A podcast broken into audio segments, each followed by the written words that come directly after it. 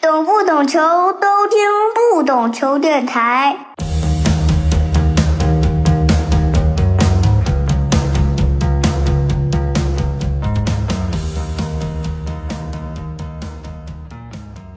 欢迎收听不懂球，我是大萌。亚洲杯中国队两场比赛踢完了，两场零比零，所以这期呢邀请了徐江，我江哥来跟大家一起聊一聊国家队这两场比赛的表现吧。因为上一次江哥来还是不懂球刚开播的时候，一晃正好应该是两年了。呃，大家好，我不知道你怎么看这两场比赛啊？因为以我的观感，两场比赛零比零，感觉上就是菜鸡互啄。毕竟是我们都被分在了卡塔尔的这一组，卡塔尔肯定是对这三个队的实力都有所这个了解吧？你觉得两场比赛是中国队正常水平的一个一个反应吗？因为我是觉得，好像我们当然知道中国国家队的这个队员的能力在下滑，但是好像觉得又应该能踢出比现在这个场面上更好的足球。我是这么看啊。我是觉得呢，他符合这支球队的一个真实的一个水平。那我所说的这个，他选的这些人，包括他给这个球队设计的战术打法，那么呈现在比赛中的。这些内容，我觉得就是一个真实的水平。但是我不同意的一点在哪儿呢？就是我会认为中国队可以踢得比现在更好一些。可能你使用不同的人员、不同的战术打法，我觉得可能会有更好的效果。但是人是主教练选，战术是主教练定的。嗯，那他定的人，他定的战术，踢成这样的这种表现，那我觉得是正常的。就说白了，我觉得你选这些人，然后你这个战术，他就应该踢出这种水平。嗯，包括你教练员的这个水平能力，所以都是相匹配的。嗯，这是我的态度。那我们就接下来一场比赛一场比赛的这么直接的来拆分的去讲吧。因为当然可能两场比赛也可以放在一个整体讲，但第一场比赛我觉得打塔吉克这个比赛可以说打得非常差，特别是上半场，嗯，有点出乎我的意料了吧？就是你想到他差，你也想不到他这么差。我们也知道塔吉克，我们在这个各级国字号这个青年队里面，你也赢不了人家。但你说让人家把你摁到这个后后面这么打，确实有点出乎我的意料了啊！教练是觉得紧，那你觉得呢？是因为这个单纯的这个紧紧吗？就是我们所谓的紧张啊、放不开啊这个问题吗？一个球队首先来说，我觉得你想踢的从容，你想踢的有内容，那么你在日常的训练里面，我觉得教练员你要给他灌输这种战术要求。嗯，那所有的比赛其实都是你教练员战术要求的一种体现。那么你布置战术，你日常训练里面你去完成这些战术，然后球员在场上去执行，那这个球队已经不是刚组建了。那么包括像去年差不多过年的时候去打新西兰的热身赛两场比赛啊等等，包括今年的这种世界杯预选赛也打了。嗯，这个球队不是说仓促上阵，他有很长的一个准备时间了。但是他踢出这种内容来说的话，我觉得刚才大萌说的，说你被塔吉克你压在本方的半场里边，其实就是你教练员你的这种要求。让球员他没有办法把这个球，你如何合理的，如何说从后场能够推进到前场？那中国队现在其实呈现在比赛中最大的问题是什么呢？就是你在进攻方面的推进吧，比如说这个球你抢下来了，你怎么去推进到对方的半场？在这个方面来说的话，你是基本上做的非常不好的，也没有什么球员能够体现出他的这种能力，说能够去显得游刃有余，显得说他是中国队可能说场上持球能力最强的球员都没有。那这个一方面我说球员有有原因，另一方面我觉得还是你教练员的这种要求，包括我们也看到了，说比赛结束之后发了一个上半场比赛中场休息的一个视频，然后教练员说要求不要开大脚啊，等等等等这些要求，对吧？一个很细节的这种要求。但是我也说了，我说你要求球员不开大脚，但是你教给球员，或者说你在日常训练战术里面，你去给他们讲，我的门将接球之后，我的边后卫在哪？我的中后卫怎么走？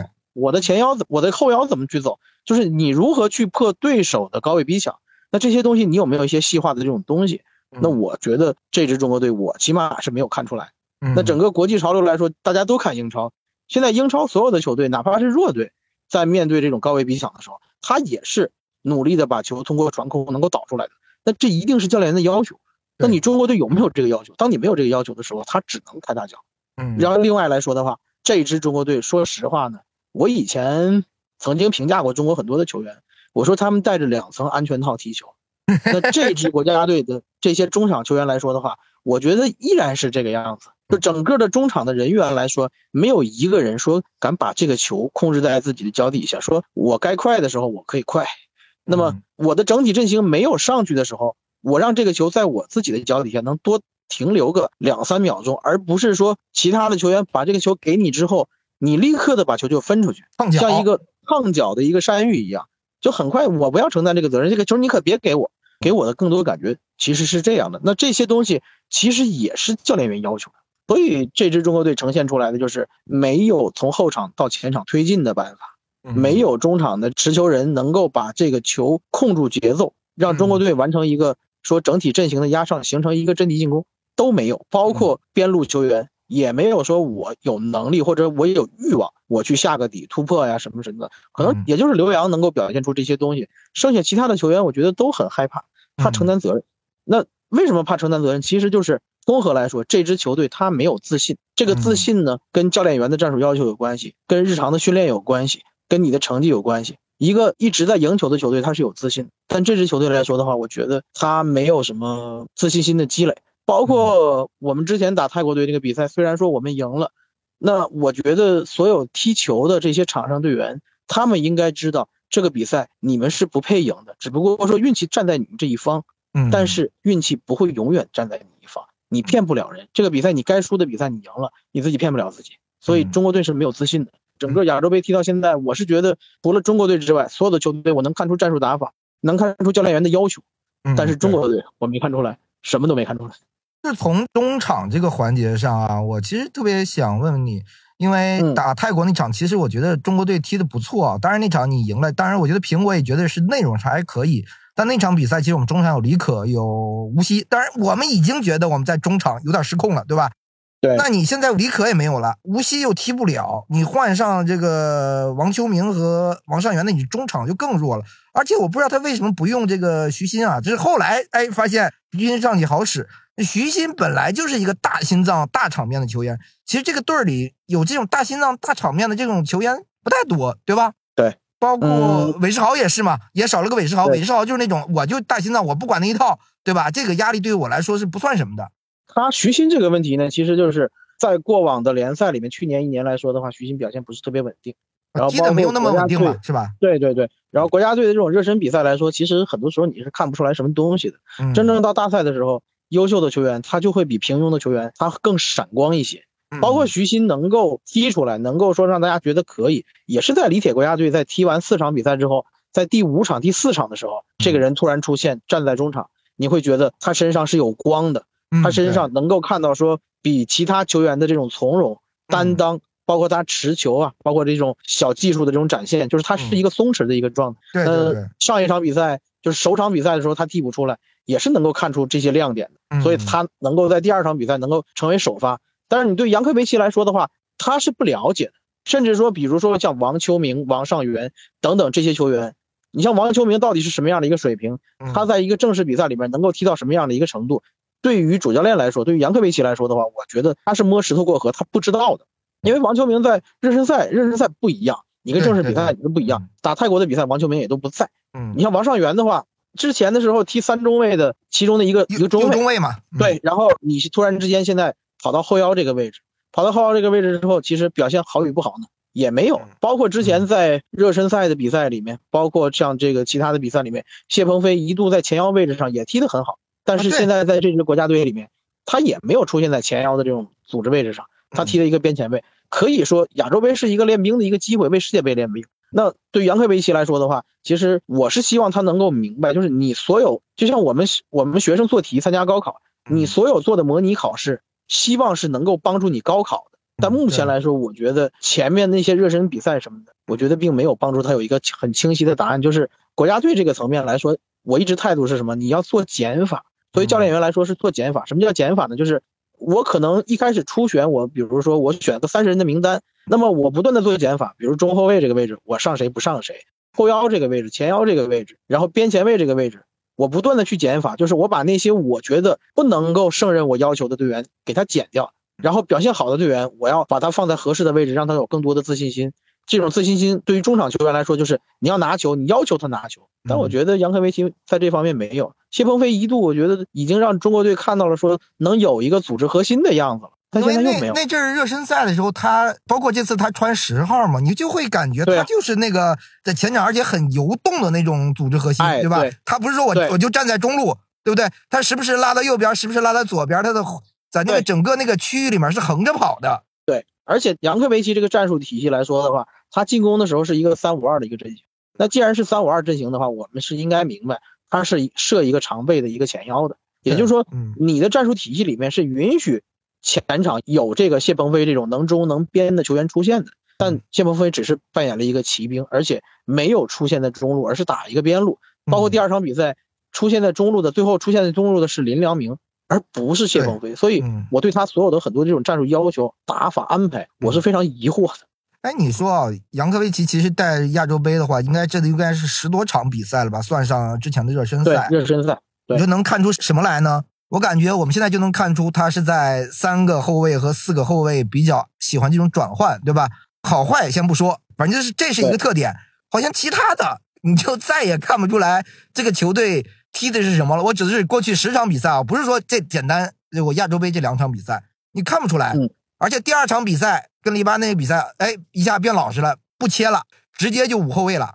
我是觉得他的这个技战术的这个方向风格，有点像一些典型的这个上世纪的那种前南教练啊，就是我要苟着，对不对？苟着，哎，苟苟苟，然后定位球很重视，没准定位球偷一个，哎，这一比零赢了，而且全是后手。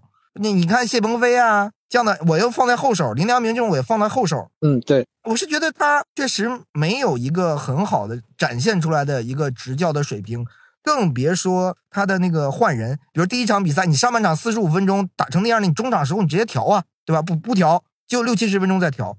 换人我也不觉得是，就临场上也也不太好。大蒙在战术、战术包括阵型方面来说的话呢，我觉得他的想法其实很美好。但是呢，他的日常训练包括的战术要求呈现在比赛中的内容是非常差的。因为我们知道他常规的防守阵型是一个四四二，是一个四四二的一个阵型，就是谭龙跟吴磊他们是在前面扮演一个二，然后呢，这个谁呢？刘洋回来，刘洋回来之后呢，把这个边后卫这个位置，嗯，刘彬彬这个上上去把这个边后卫这这种这种位置就站住了。他其实是常规的是一个四四二，那进攻的时候大家知道是一个三五二。那三五二的话，就是大兵跟刘洋两个鲁能的球员一左一右。但其实，在比赛之中，你能够看到的是，刘彬彬这个边是废掉的。也就是说，你这个三五二来说的话，你并不是一个三五二，你依然还是一个怎么讲呢？刘彬彬更多的时候还是落在边后卫，就是你没有，基本上你是很少过中线的。那你这个边前卫如果不能够去攻击对方的话，不能够下底的话。你不能够称为你是一个合格的一个边前卫，那其实他相当于是一个在进攻的时候，你打的是一个有点不伦不类的一个一个三五二。他就是彬彬导致有时候他不敢上，有因为他还想着后面我得往回追。对，那这个我可以细说。对，这个我可以细说。那前南教练的一般打法，他是战术要求很明确的。很多的前南教练以前打的都是什么？打四四二，包括你像安蒂奇啊，包括杜伊科维奇这些传统的前南教练。打的四四二，他要求什么？我非常明确的，我打两个边路，我的中场这个位置，我就是后腰这个位置，我进行两个边路的这种过渡，我这种大范围的这种转移球。你像山东鲁能打的很简单，我就是打边，我生砸两个边路砸，中间有中锋，吕征右面一突下底一传是吧？所以就我就基本上这么玩。那你现在这支球队来说的话，刘洋他有边路的这个样子，但是刘彬彬没有，所以你这个三五二，你想法其实很性感，但是在比赛中体现出的这种东西来说的话。他不理想，那刘彬彬这边不理想的原因，其实可能一直没有人敢说更多的原因。为什么？你比如说刘洋这边打得好，那其实你看一下中国队的这种站位就知道了。张玉宁作为两个前锋，他是偏左的那个位置，也就是说他在左路他的这种拉边是多一些的，侧动是多一些的。然后这样戴伟俊、张玉宁再带上刘洋，他们三个人在左路打的就多。那其实这里面的主要原因是因为张玉宁在左边更多的去攻击对手了。那如果张玉宁是偏左的，那吴磊就是偏右的。那吴磊在右路其实是没有突破能力，也没有身体对抗能力，他更多的是躲着对方的防守队员去踢的。那这个时候他在右路是无法造成杀伤的情况下，他跟刘彬彬只有单点的两个人，点对点两个人，他是很难形成这种配合的。说白了就是吴磊在进攻之中，对于整体进攻来说的话，他是没有什么帮助的。那刘彬彬自己一个人他是不敢上的。我说，如果你上了之后你后面漏了怎么办？你要担责任的。所以大斌很多时候我觉得他处在一个很纠结的一个位置上。嗯，那刘洋这边来说相对好一点，就是因为刘洋这边有张玉宁在往上上，更多的攻击，所以戴伟俊也靠这边去偏，所以他能够在左路这块能够发挥更多的这种攻势。右边刘彬彬这边来说，其实很多时候是张林鹏在往上去助攻，张林鹏扮演了一些下底的这种角色呀，等等等等的。但是大斌很纠结，这就是我刚才说的，我说你为什么你这个所谓的进攻三五二，你打来打去，其实相当于一个瘸腿的一个。相当于一个没有右边前卫的一个四四二，那你这些阵型来说没打出来，包括他那个中间两个比较居中的，无论是徐新也好，还是上一场的王秋明也好，他也不是靠右边，也就意味着其实我们右边的相对于来左边来说，我们参与进攻的人数就是少的。对，很少。他那个是因为比如王秋明和徐新，他更多想靠靠近中路保护王上元嘛。对吧？对，而不是想着我我要去右边去去支援右路的进攻，右路大部分时间都是感觉刘彬彬自己。如果张琳芃不上来的话，而且他整个的阵型来说的话，就是他中场的这个三人组，对吧？我们经常说你三五二来说，你两个后腰一个前腰，你中场这个三人组一定是有一个人相对来说他是偏核心的，就是他持球要更多的。嗯，那现在来说的话，这个教练员他选择了谁呢？他选择了戴伟俊。嗯，他选择了戴伟俊之后，戴伟俊说实话在能力上在特点上。在个人打法上，他是无法胜任前腰这个位置，对，这也导致啊，就是他为对，所以导致用，所以导致他整个中场这三人组里面没有一个明确的持球人，然后需要承担更多作用的戴伟俊在比赛中的节奏把控各个方面是非常差的，对，导致你中国队在整体推进，整个在中前场进攻方面其实是很乱，所以为什么我们大家球迷会觉得，当你说不出这些战术的九九九的时候，你就会觉得中国队踢到哪儿算哪。踢得很随缘，那就是因为你整个中场没有一个串联的一个人，职责是分工是非常非常不明确的。你说王上元，我们经常说我说你王上元在，然后第一场王上元、王秋明都在，那你说这两个球员谁是六号，谁是八号？在中国队来说的话，已经你很难去明确的把这个六号跟八号去定义了。他所有的球员，中国现在很多的中场球员，就是他有一点点六号的属性，也有一点点八号的属性，然后甚至可能还有一点点十号的属性。但是呢，他并不是一个完全的六号，完全的八号，完全的。可就是典型的我六号，你无锡是八号，是吧？这个分工是相对明确明确的嘛？对，相对来说，无锡也不是一个严格的一个八号。那这些球员里边，可能李可他是一个标准的，我们经常说六号或者八号，对吧？包括你像张稀哲，我是一个标准的，可能说我是一个十号。等等等等，但其他的现有国家队的这些球员来说的话，都很模糊。你让他去独当一面去扮演这个角色，他不行。中国的现在很多球员其实都是绿叶，都是在给外援去打配角的。嗯，所以真正让他去完全的去承担一个角色的时候，就不会了，导致你中国队现在这些情况。然后回到刚才开头的时候我说的那句话，就是我觉得现有的人员，杨科维奇选的现有人员，包括现有的战术。这就是他的一个真实水平。那我不承认中国的现在联赛里边这些球员，他没有说完全意义上的六号，完全意义上的八号或者十号，嗯，也有，但是不入他的眼。所以他所有的战术，包括他这种建设啊什么的，阵型这种转换什么的，我觉得他很想法是很好的，但是他没有，就他自己都没有吃准这套阵容，他应该怎么去打。你像中国队打这种阵阵容切换，整个现在亚洲杯来说，很多球队就是一套阵容，一套阵型打到底。但中国队玩两套阵型，阵型对中国队来说太高级了，也不能说太高级。这些阵型，说实话，你教练员把位置要求职责，你安排下去，然后选择能够执行这些位置要求的队员，你去踢就好。就是你现在这帮球员，你说中国有很多球员，你是经历过里皮，你经历过很多的这种优秀的欧洲的这种教练员，大牌的教练员，你说他们完全能不理解吗？我觉得也能理解，对吧？而且包括你中国队防守的时候，你是打了一个四四二，那你说四四二有什么不能理解呢？也能理解，只不过说，我觉得教练员他并没有说人尽其用。你包括你说林良铭，他就是一个很好的一个边路球员，你把他下半场派上去，你让他打中路。那谢鹏飞，他可能是中国队目前来说比戴伟俊更适合去踢前腰位置的队员。那你让他打替补还是打一个边路？你自己并没有给这些球员一个很好很合适的一个位置。然后另外来说的话，中国的球员很多时候是要去逼的，因为我记得特别清楚，就是邓卓翔，大家都很熟的一个球员了。高洪波的第一期国家队在寻找前腰这个位置上走了非常多的弯路，尝试了非常多的人，从王欣欣，包括让一开始表现最好的江宁边前卫江宁去打前腰，包括郝俊敏，包括陈涛，包括郑智等等等等，试用了一系列的人，包括还有什么呃，你包括辽足的陈星啊等等这些球员都用过，但最后还是选择邓卓祥。选邓卓祥之前的时候，当时国家队的领队跟邓卓祥谈话，说小邓啊，中国队我们这个队，如果中场你不主动去要球去拿球的话，就没人能拿球，就是把这个责任强加给你，要求队员把这个球出给他。说白了，被逼出来的。你不要再想着说把这个球踢给别人了。对不起，这个球我就要求谢鹏飞你处理，处理不好也给你，我给你足够的这种机会去锻炼，然后我断了你所有的后路。你不要拿了球之后，你想着我一脚球就给别人了。对不起，不可以，所有人把球就给你。对，中国球员很多时候是要逼的。中国成年国家队阵容打法不要靠自觉，就是笨鸟先飞，你去练。但我觉得这些教练员，老外教练员他没有这方面这种意识。因为我们在联赛里面没有球员真的去打那个位置，所以你只能到国家队先练。对对，嗯，那没办法。我想问你，我们先说组队思路啊，在这个组队思路上，我们很很简单。我们说足球有时候很简单嘛，对吧？也没那么复杂。联赛最好的国内球员是不是基本都在这个队里了？如果说在他这种战术体系里面能打的，他这种要求的话，我觉得百分之九十吧，可能除了巴顿啊这些球员没有在。那剩下如果他不是这个战术体系的话，那我觉得中国队还是有很多球员是可以来的，但只是说教练员这就是他的这种战术要求，嗯，对吧？那你中场没有核心，你没有合适的这种球员，对吧？那我就只能这些人呗。那那你觉得，其实联赛里面感觉过去表现比较好的这一两年吧，联赛里面表现比较好的都有谁呢？呃，相对来说，我觉得你像严鼎浩啊、钟毅浩啊。这些球员，包括你像埃菲尔丁啊等等这些球员，我觉得都可以来这个国家队去去试一试。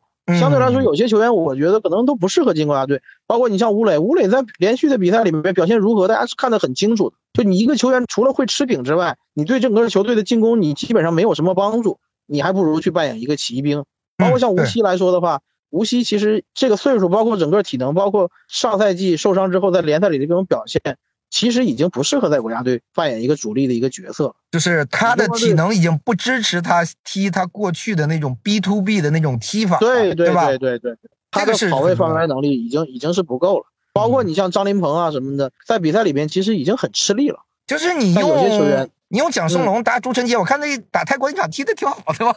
也挺好的，对，也挺好的，对。我那但这个问题涉及到，就是我们该不该换血？你像中场这个位置就面临这个问题。你王上源、王秋明这样的球员三十了，恨不能我二十八九才第一次踢上这个国家队比赛。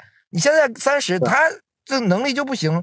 那你说你如果现在不用我们所谓的九五啊、九七的这些中场球员，这这这后面也是跟他们一个情况，又是到三十了，王秋明和这个王上源不行的时候，哎，你那些球员又再上来，严鼎浩再上来。他一看也也快三十了，对呀，所以你并没有说你在国家队给这些球员足够的成长，而且说实话，中国国家队你不能每期的目标都放眼说，我努力的世界杯，努力的亚洲杯，我可能就说白了不崩盘。嗯，你的目标不应该是这个，国家队你还是要考虑到这种传承的，就是有的时候你是需要一些震动期的，有些球员你是要放弃的，但我觉得他并没有，一些老将依然在这个球队里。他有一点很奇怪啊。他本身是带这个国奥的嘛？一般我们理解为，你像那个特鲁西埃，就是从这个越南的这个青青年队上来，我到国家队，我就提拔一批这个 国奥的球员进来，他带的国奥，但是没有那么提拔自己那波球员。我觉得就是你像特鲁西埃，我有自己的战术理念，固定的战术打法，那这些球员他是能理解的。那扬科维奇的话，说实话，我觉得他并没有在国奥的时候表现出把这些战术理念让球员能够执行。或者说他自己的战术理念也是比较模糊的。那到了成年队的话，说白了，我带他们上来也一样，我没有什么我的自己的子弟兵。就说白了，就是你的球队没有一个明确的标签打法。如果有的话，那你可能就整个的青年军全上来了。我用三年或者或者亚洲杯的时间，我让他们得到锻炼。对。但我觉得，我觉得他作为教练员来说，我觉得他也没什么自信，他也是摸着石头过河，等等等等的。就说白了，当你这个教练员，你不应该出现在你执教的舞台的时候。你也是不自信的，那对于他来说，这是一个天赐良机啊，是不是？这辈子可能就这么一次机会，能带中国队。呃，他他还是，我是觉得有些时候我们的保守就是在国家队层面，如果李铁是国家队层面教练员里面资历最差的，嗯，那么杨科维奇就是中国男足国家队历史上最差的外籍教练员，所以他这个实力，对吧？他的执教能力，包括国家队呈呈现出这种内容，我觉得是很正常。我在那个去年亚运会的时候，我看那个久尔杰杰呃久尔杰维奇带亚运队嘛，嗯我当时想，嗯我靠，这久尔杰维奇带队踢的真不错。然后他其实没带多长时间嘛，我说，哎呦，要是进个四强，进个决赛，我说这扬科维奇位置是不是让自己老乡儿 自自己带过来的人给顶了？我 他都没有久尔杰维奇带的好，我感觉就你能他没有，然后包括他也没有那个西班牙的安东尼带的好，啊，对。都没有，就是你看不出明确的战术打法要求。扬科嗯维奇这边我是看不出来的。我是觉得，我理解当时其实有些领导做出的这个选择，那个时候领导也顾头不顾腚了，对吧？你都抓进去了，定一个国家队主教练又没钱，那他就心心想，那我就差不多稀稀糊糊的，好像国奥这个教练上来也没什么大问题，是吧？很多都是这么提拔的，好像就想的比较简单，就把直接扬科维奇拿上来了。但我现在两场比赛下来，我要说。扬科维奇下课就没没有别的话，下课吧，赶紧。就算中国队下一场出线，我觉得也下课吧，这个完全看不到希望。首先，我先说他怎么来吧，就是任何一个外籍教练来到中国，他绝对不是说协会领导拍脑门来的，嗯，他一定是有，你不能说他是利益输送，但一定是，比如说这波领导上任了，他肯定他身边有自己的一帮人，下一波领导上任，他还有一波人。我只能说，杨科维奇是被他的经纪人，严格意义上来说，他是没有经纪人的，就是嗯他被他身后的力量。嗯，那他身后的力量其实跟当时选帅的负责人关系是走的比较近的，嗯甚至是好朋友的这种关系。他们等于是把杨科维奇一手推到这个位置上来的。嗯你说当时的主管领导他能懂什么呢？而且程序员已经当时已经不在了，对不对？对呀，对呀，就很多主管领导拍板的人都已经不在了。嗯，那当时谁主政，可能谁正好能贴上能说上话，那杨科维就来了。那至于杨科维奇他下不下课这个问题，我的态度是这样啊，我对于亚洲杯的期待是什么呢？或者说对于中国队的期待是什么呢？我希望通过亚洲杯的三场比赛小组赛打完之后，然后你出来打打淘淘汰赛，嗯就是你通过亚洲杯能够让这个球队向着一个上升曲线，哪怕这个曲线是很平滑的，比如说嗯平滑的十五度往上，我觉得我也是能接受的。通过这几场比赛之后呢，验证你的战术它是可行的，验证这些球员在我的战术里面他是能打的。就说白了，我任何一个教练员啊，大萌他的战术里面，他的第一套战术、第一套打法都是他踢球的经历，他当教练的经历，是他最精华，是他嗯认为最好的，是他这一生中最好的一个作品。我希望他的第一个作品能给他信心。但是通过这个亚洲杯，目前来说，这两场比赛没有进球，嗯运动战没有进球，基本上也没有机会。两场比赛，说实话，中国队是该输球的，至少这两场比赛应该输一场。我觉得这是一个合理的一个比赛的一个结果。那通过这两场比赛来说，你问我说这支中国队能收获什么信心？教练员能得到什么样的一个收获？对不起，我认为是没有的。球员踢完这个比赛之后，会觉得自己跟人家是有差距的。然后教练员踢完这个比赛之后，他会去否定一些人，比如说你像王秋明，一场踢完之后已经被否定了，对吧？然后盘龙第一场被踢完之后，你会发现也不行，那么他就进入一个不断的去做减法，减的是什么呢？减的就是我觉得原来认为能打主力的人他不行，我一路去做减法，然后嗯整个亚洲杯打下来之后，对中国队有信心的提升吗？不会有的，他只会陷入一个自我怀疑，我的战术到底行不行？球员到底能不能执行我的战术？球员在这个位置他到底能力行不行？那等于亚洲杯对于中国队来说是一个负能量，嗯是一个消耗。你带着这些负能量，带着这些消耗，紧接着你要去打三月份的世界杯预选赛，那那个时候你并不是一个上升趋势，对呀，对吧？嗯你并不是一个得到了很多的自信的一个球队。那如果说世界杯选赛你再打得不好，这个球队基本上就进入一个崩盘。现在来说的话，我觉得进入一个自我怀疑，而不是一个自我加固信心的状态。所以至于下不下课这个事儿呢，中国队能小组出线，我觉得你现在这个积分，下一场卡塔尔已经出现了，卡一场上一场一比零，他两场六分，他下一场比赛跟中国队不用不用死磕，中国队三场平局是能够出现的。嗯那出现之后也就算交差了呗。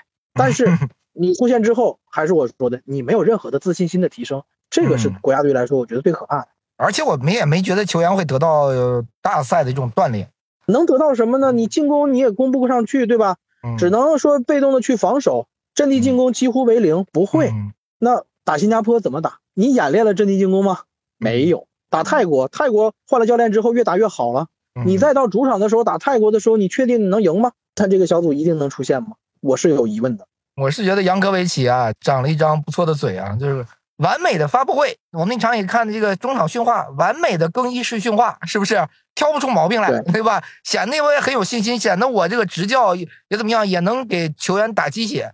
但是训练能力，我觉得这是完全是另一回事儿，对吧？不是说我们有很多教练，对吧？在这个中甲、中超，甚至是中乙里面，哎，我想踢传控，但你发现你你想跟球队踢出来的，可是不是一回事儿啊。就是你不会练，球员就打不出来。这个东西，训练是最重要的。为什么好多教练员他的整个的这种执教能力，嗯，包括他整个训练的这种团队非常强，然然后体现在比赛之中也会非常强，都是训练的。而且包括我们看国家队很多年的这种训练，有的本土教练的这种训练水平非常的差，包括陈浩东。前一段时间他们现在在海口，我很多的认识的教练员，年轻的教练员踢过职业联赛，这个有过这种欧洲大牌教练带过的这些球员，嗯看陈浩东的训练，觉得完全就不行，所以球队的成绩也不行，这是很正常。另外一点，我想问问你，就是因为我们刚才讲了，比如说是不是最强的球员基本上在国家队，那是不是我们把最好的球员放在了这个首发阵容里呢？首先，我并不认为现在的战术打法适合中国队。嗯第二呢，我也不认为，当我觉得战术打法就不合适的时候，那我就相应的答案就是，我觉得并不是所有的球员都来到了国家队。那这是我的一个答案。那至于现在这个国家队来说的话呢，我觉得反正他就选了这些人，嗯能用的基本上也都用了，你也挑不出来什么什么过错，对吧？嗯第一场王秋明踢的不好，那第二场徐新上了，第一场谭龙踢的不好，对吧？张玉宁也上了，哎他在纠错呀。他在自我纠错呀，你要给他纠错的能力啊，对不对？因为他派王秋明上场的时候，他也不知道王秋明表现如何呀，所以他换了。他在人员调整方面，我觉得也没有什么问题。包括你说吴磊，吴磊第一场比赛不也替补了吗？第二场比赛不也是给他换下去了吗？对两场比赛都换了，哎，对呀，吴磊在这么多年的国家队历史上，没有教练员把他替补换让他去下场的呀，都会把他留在九十分钟啊。包括里皮也是啊，所以杨科维奇他也在做一些事情，在临场指挥方面啊，我觉得嗯还可以。但是就是你的人员对了，你的这个换人也对了，你的训练不对的话，你的比赛就能赢吗？对不对？嗯对你就跟我们参加高考，我不紧张，我一点都不紧张，我该写的题我都写上去了。嗯但对不起，你答的那份卷子你上不了清华北大，因为平时你就不会，你只是不紧张而已。当然，每个教练其实都很固执啊，对吧？没有不嗯固执的教练。但你说你这个阵容打法之下，在我们国内没有好的所谓的右边翼位完成这种切换的人，还是这么去打啊？有人吗？国内有人可以踢这个位置吗？没有人啊。嗯，中国这个球队说白了就是很简单一点，你不要让球员纠结，你不要让他做选，就是你让刘彬彬在做选，他就不知道该怎么办了。那嗯刘彬彬相对来说性格内向一些，那刘洋的话，说实话，他的选择就是我上去攻，嗯，我先攻上去再说。而且嗯刘洋在联赛里边有的时候他也是固头不固定的，啊，对，而且他有些传球就敢传，别管我这个传球哎是失误了，让对方断了打反击，但反正我敢传，我下次还是这么传。所以只有刘洋他踢那个位置，他能踢，可能你换一个球员去踢。所以你中国球员来说，你不要他让他去做选，就是简单的，你在这个区域该干嘛，嗯对吧？？你比如说四四二，好嗯，球场上我给你画区域，前锋的区域在哪儿哪儿哪儿，左边前卫在哪儿，右边前卫在哪儿，我都给你画好了，你就在这个区域里边活动就好了。嗯别人不需要给你补位，你也不需要给别人补位，就简单就可以了。或者四三三，好嗯，四三三，我把整个前场、中前场那那个位置我给你画成六块你在这个六个区域里边你就活动，后场我画成四个区域，每个人你就在这个十个圈里边，你就去踢就好了。你不要那么去纠结，你不你不要让刘彬彬选择我该上还是不该上，那他就他就懵了。就是我们球员，你不管是踢四四二、四二三幺、四三三，好像这几个阵型都行，对吧？都行，对，都行。其他的阵型就玩的都不太灵。整不明白。哎，你这次亚洲杯你看下来啊，因为我觉得亚洲杯可能现在感觉无弱旅了啊。这个我们嗯，整体看起来感觉能赢的，好像是只剩下什么马来西亚，马来西亚感觉 还有这个吉尔吉斯啊，二十四个队嘛，你好像只能拿下两三个队儿，这种感觉啊。呃，就是这二十四个队来说的话，如果让我拉实力排名的话，嗯中国队肯定是在那个后四名里，就是在那二十之外。对对你能能赢个马来西亚，能赢个吉尔吉斯，可能跟个印印尼啊什么踢个平局，大概是这个水平是吧？差不多。就啊包括我看了香港跟阿联酋那个比赛，我看了看，之前我们不是一比二输了吗？大家可能会觉得冷门啊，或怎么怎么样。我看完那个比赛之后，我觉得你中国队就是踢不过香港队，而且香港队其实是这个比赛应该是打成三比二的，并不是一个三比一的一个比分。然后最后裁判给吹掉了一个球。嗯那如果是一个三比二的一个比分打阿联酋的话，那更能说明香港队整整体的一个实力了。打亚洲杯之前，其实说实话啊，我会觉得中国队是在二流末段这个水平啊，就是我们是踢不过，比如说咱不说卡塔尔了啊，就是踢不过伊拉克、约旦、阿联酋、乌兹，是吧？我就把如果把他们称为二档的话，我觉得踢不过他们。但我们是可能如果宽泛一点，二档就是二档球队多一些的话，我们可能是在二档下面。但现在我觉得，我靠，这就是标准的一个三档或者四档球队啊，就是三档中间，甚至是三档要往四档去了呀。就基本上踢谁你都不敢说赢。哎，然后呢，踢强队必输，就是踢日本啊、韩国，就是压在半场让人摩擦，或者人家没有还手能力，六七成的功力，就是踢半场，比赛就结束了，收了。就差不多是这个意思，就你没有杀伤对手的能力，就你连牙都没有。嗯，所以哎，我真是看的有点这个，咱们每次都说这个越来越差，以后会更差，但是还是看的有点有点灰心丧气的感觉啊。我最大的感觉就是什么呢？你不像是一个成熟的球队了，就是一个成熟的球队，哪怕是一个弱队，他防守反击，你要有防守反击的这个这个点，有这个防守反击的这种套路，比如你前锋往哪儿跑，对吧？传球往哪儿跑，然后我利用定位球等等等等，你是要有这些东西的。嗯那你这个球队来说的话，就是你一点拿得出手的东西都没有，对吧？你包括你说像越南队打日本队，我们能看到越南队他在进攻里面是给日本队造成威胁的。就是说白了，全场比赛日本队的黄牌是比越南队要多的。那也就是说，你的你的攻击手，你的整个的攻击的这种要求，你是能够杀伤到日本队的。然后包括你说印尼，印尼打反击，他也是有破门的，也是有套路的。香港队，对吧？我打联球队，能够看出来他整个的这种反击的这种套路点在哪里，球员往哪儿跑，你都能够看到。但是中国队你看不到，你只能觉得队员在，你不能说胡踢吧？要先接下来之后看我身边人在哪儿，哪儿有出球点，我再做决定，而不是说这个球我在这个位置接了之后，我知道一定有人在另外哪个区域他在等着我。嗯，你不需要临时去观察了，你只需要说把球停下来，然后咣一脚给过去，那个球员一定在那儿等着呢。没有，中国队都是每一个球跟下一个球，他都是没有衔接的。所以为什么中国队？你看，我们经常说中国队连连续传球都没有，所有人就像不认识，所有人就像我们踢个野球似的，突然来了一帮人，是这种。我们说足球很简单嘛，有时候，呃，你比如队里有个拿球能力强的，其实教练你不用布置，或者一句话把球传给他，对，是吧？那你比如说，那我们的后卫在出球的时候，你交给后腰，后腰丢球，你作为后卫来说，你就知道这个球不能往那出了，往那出还是他妈丢，立马就会让对手翻过头来打。所以，那我不如打到边路，或者说直接大脚搂到前面了。对呀，这个确实是我觉得好像是短期内 又又是一个无解的，也不能说是无解吧。我觉得还是教练员水平的这种这种高低的一种要求吧。其实我们经常说什么，就比如说。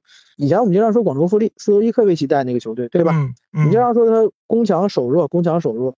但是你要看到他为什么能够攻强，他这些球员其实本土球员能力是非常差的，黄正宇啊这帮人能力都很一般的，放到整个中超联赛里面是不入流的。那他整个在进攻方面，他能够进那么多球，那这就是教练员水平的体现。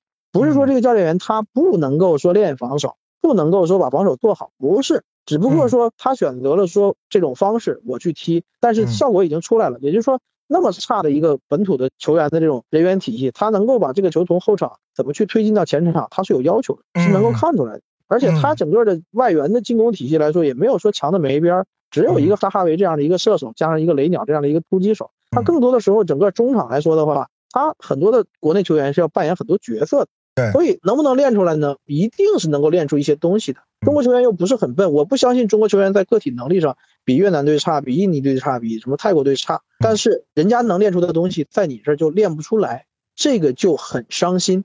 那场越南打日本那场，我看了，我有两个画面特别印象深刻，就是日本队肯定正常的，我上来就高位逼抢嘛。但你看越南队，他也会失误，但是他一定是我想办法把球摘出来。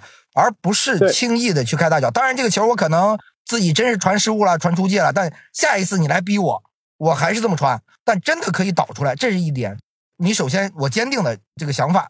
对。第二一点就是越南队在这个我们所谓的防守上，就他那三条线的距离啊，就是首先是位置就很很高，就不像我们打日本，你记得十二强赛，你直接就这个三十米去了。哎，对我直接躺着护脸了嘛？啊，对，但人越南是提上来，而且那三条线的距离是保持的非常好的。你一条线背过了，我第二条线协防补防立马会过来。但这个那可真是靠训练啊！你不是说我你让球员可以很好的在场上保持这种三条线之间的距离，我甚至还敢造越位。那我们打日本完全不敢造越位了，对吧？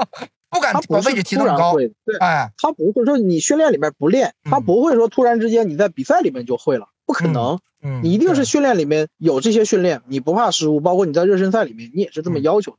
嗯，然后他在正式比赛里面，他能够打出这些东西来，但中国队从来没有。那刚才你其实也说了，第三场跟卡塔尔，你是觉得至少是个平局呗，是吗？出现问题我觉得，我觉得出现问题就是中国队以三分嘛，三场平局三分出现。葡萄牙队夺冠了是吧？三四小组三连平。那你正常来打的话，你这么去踢的话，出来你看你踢谁了呗？小组第三，你基本上出来碰一个小组的第一呗。那你小组第一，你就看你碰谁了呗，对吧？你碰到日韩、澳、伊朗这些，你基本上是不要想的。那你像你这种打法来说，你赖赖巴巴的，有没有可能你再守个平局？也有可能，但是都不重要。就是当一个球队三场比赛打完之后，一个球都不进的话，如果你觉得你这个球队是成功的，那对不起，我们这个足球就白看了。你起码要进个球吧，对吧？不能说这个这个最后亚洲杯而且亚洲杯是一个对呀，而且亚洲杯是一个扩军之后的亚洲杯，它并不是原来我们经常说传统意义上的那种亚洲杯。哎，因为你像什么塔吉克斯坦啊，很多球队放在原有的亚洲杯模式上，你是不能够参加正赛的。你怎么可能进到正赛呢？因为以前你是一个十六强的一个球队，等于有八个球队你是不能够进入到亚洲杯的。那这样的一个亚洲杯，说白了，其实放在以前就是一个亚洲杯预选赛。把那种弱队淘去的一个亚洲杯预选赛，嗯，那以前的亚洲杯，你像比如二零一一年我们最后高洪波国家队当时卡塔尔队东道主，科威特队海文杯冠军，乌兹别克斯坦，这几个球队，咱说实话，你放到其他哪个球队，他都是有小组出线。咱亚洲杯也是没改制的，你小组对手是什么？沙特队、朝鲜队、那个乌兹别克斯坦队，对吧？那你这几个球队一样的没有弱队啊，你不像现在塔吉克斯坦，对吧？黎巴嫩这些球队。正常来说，如果在以前的亚洲杯赛制里面，这种球队你都拿不到分的话，你都不能拿三分的话，那对不起，你小组出不了线了，因为小组只能出两个呀。现在小组能出三个。嗯，对，所以你这样不出线太丢脸了。我跟你说，你这就是四档亚洲四四档球队嘛。对呀，你说这种要你出现，我觉得问题不大，就是你的比赛内容太差了，堪称历史最差。我们说以前高洪波带那届，大家还高洪波直接下课了，但那个内容其实打的还不错。其实你只是说你碰到了卡塔尔嘛，有那那也是东道主嘛，对吧？对，我觉得怎么打乌兹啊那些比赛踢的真是可以的，可以啊。哎，而且一胜一平一负，如果是四分的话，你放在现在这种赛会制里面必出现。还有佩兰带那次国家队嘛，我觉得哎呦，中国队从来没有踢出过那样的足球啊，就是他不是起码赢了嘛，对吧？他不是细腻，他就是硬不硬啊，干啊。对啊，我冲击力很强的一个球队啊，我全是肌肉身体是吧？那那个队身体太好了。那你现在真是三三无球队是吧？四无是没就是没有任何没有亮没有任何亮点，我看不到任何亮点。所以你这是我们最绝望的一些东西。最后一个问题吧，就是说说比赛，你也看了很多嘛？因为我也看了日本啊，看了韩国，就是我的感觉好像日韩伊澳这四个队，我感觉可能是最强的一档啊，比沙特要强，因为沙特有各种各样的问题。就这几个队儿，你觉得以现在来看，你觉得哪个队儿夺冠的概率会更大呢？呃，我不了解最后就是比如说半决赛谁碰谁这个问题吧。就如果单纯从实力上来说的话，我觉得日本跟伊朗应该是进决赛的啊。因为日本日本现在的踢法说白了，他在整个亚洲来说，他已经是无招胜有招。这个球队已经超出了整个亚洲的水平，他不需要考虑战术体系的这种东西，他其实就是我在高位逼抢，在看你的每一次失误。就跟我们说说梅西的过人你防不了一样，梅西的过人他不是有预判性的过人，就是我看你动了之后我再动。那日本队现在在亚洲踢比赛来说，也是看你的每一次的处理球，决定他怎么去出招，怎么去应对。他做的事情就是把你压制在半场，然后我根据你的失误，根据你的这种受迫性的这种错误，他去做下一个动作，然后他的人员足够的强，等于是这样。日本队现在已不像以前的日本队，以前日本队我们经常说日本队中场是有核心的，现在日本队中场是没有核心的。日本队现在基本上就是一个很精密的一个仪器。日本队已经没有人说他持球会超的很多了，可能除了说伊东纯也呀，包括现在没有上场这个三球王，这些人可能在边路上他持球相对多一点。他在中场来说已经没有什么明确的持球人，所有点像。利物浦那个打法，对吧？中场他是不需要核心的。对我经常说，我说我说日本队是一个低配版的利物浦，没有中场核心，所有人都在跑，他是这样的一个一个模式，所以他是很可怕的。而且很多的比赛他不会大比分，包括你在世界杯之前的话，森保一大家管他叫很保守嘛，全是一嘛，森保一嘛，对吧？全是一比零嘛。他为什么是一比零？是因为一比零就足够了，你杀伤不了他，你咬不到他。他打一比零也好，二比零也好，这个比赛的哎是永远都是他在控制的。是你踢十场，他可能都是一比零赢你，你完全没有机会的那种感觉你。对你不要想着说我 我给你踢了十场一比零，这比嗯赛我是有胜面的。对不起嗯，你一场胜面都没有，没有任何的机会。对，然后韩国队，韩国队的话一直踢的是很落后的一个足球。克林斯曼首先来说的话，作为德国足球的一个传奇，他在远离了执教的中心、欧洲的世界足球的这种战术潮流之后，中心的话，我觉得他不适合去带韩国队。嗯。他的韩国队更多的还是那种完全打个人能力，我边路能抢你我就强过你，嗯。我中路能强过你就强过你。他没有一个明确的一个进攻组，他的攻守转换的节奏切换都是没有的，嗯，包括高位逼抢啊等等这些东西其实都是没有的。嗯，所以他不能够给其他球队形成足够的这种压制力，他更多的还是看球星的个人能力，比如孙兴民啊，比如说李刚仁啊等等这些人嗯，包括第一场比赛他赢怎么赢的，他靠的是李刚仁自己的个人发挥，嗯那叫不讲理的这种远射，对吧？他靠的都是这些东西，他并没有很多的这种压制力。这样的球队碰到身体力量、对抗能力强的球队的时候，他会压不住。比如说你真的碰到伊拉克，你就一定能赢吗？我觉得不一样，嗯不一定。你碰到伊朗队你能赢吗？也不一定。这是他最大的最大的一个问题。澳大利亚呢，说实话，我觉得现在不是澳大利亚的黄金时期，他的球员有下滑还是 嗯对，慢慢的，他这个球队已经没有球星了，就没有明星球员。但是呢，他毕竟还是欧洲足球体系里面很多球员在英冠啊等等这些球队，就是他能够对抗节奏是没问题的，哎对吧？哎，他就是拿对抗节奏在亚洲去踢比赛，他能够保证自己的这种下限，比如说我能进个四强或者进个八强。但是呢，真正碰到日本队，他基本上是没有没有什么办法。然后伊朗队，伊朗队在整个亚洲来说是一个很特殊的存在，就是对他的身体太好了。就是如果说真的有一天决赛的时候是日本跟伊朗，因为我没看半决赛他们的这种对阵会不会碰上，对吧？如果说真的说这两个球队碰上的话，那就是欧洲的西班牙对碰非洲的摩洛哥，一个技术非常好、综合能力、这种战术体系非常好的一个球队，碰到了一个身体力量、对抗、奔跑能力超强的伊朗队，一个西班牙对摩洛哥。这杯的比赛的是什么结局呢？定位球，摩洛哥靠定位球一路晋级，然后踢点球。那伊朗队的话是具备这个能力的，而且伊朗队身体对抗能力很好。如果有定位球的这种机会的话，他是有机会是跟日本队去碰一碰的。你像伊朗完全是不怵韩国的，韩国所有的个体的单兵的这种优势，可能在伊朗方面是体现不出来的。所以嗯。这几个球队实力排行的话，我是认为日本排第一有点超出一档，那么伊朗的话相对好一点，甚至我认为伊朗的情况比韩国要好。我是稍微看好韩国一点，当然整体上他其实都不如那两队儿，但是我看好球星，比赛有时候就是球星决定的。对，有的时候比赛嗯。踢的是球星去决定，但是我还是觉得你这个球星的怎么讲呢？你可能决定不了比赛。孙兴民在整个亚洲踢比赛，他决定比赛了吗？没有。亚运会他靠的不是孙兴民这个大腿，对吧？呃，好像韩国队在亚洲范围内的比赛，孙兴民一直不是那种说真是像大腿一样的那种球员，甚至不如我们吴磊在中国队那个大腿的感觉。对对对对对，所以我觉得韩国队虽然有球星，但是他这个球星并不能够去决定比赛，嗯，这是我最大的问题，而且他整体来说做的不好。好，这期我们就聊到这里，也希望接下来中国队好运吧，是吧？就是好运吧，千千万别被淘汰了，被淘汰太丢脸了，我操！这 这这十六十六强进八，你愿意输谁输谁，对吧？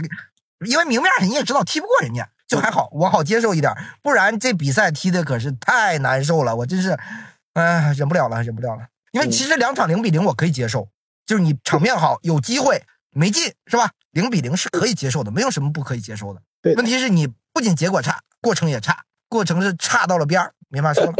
我们下期节目见。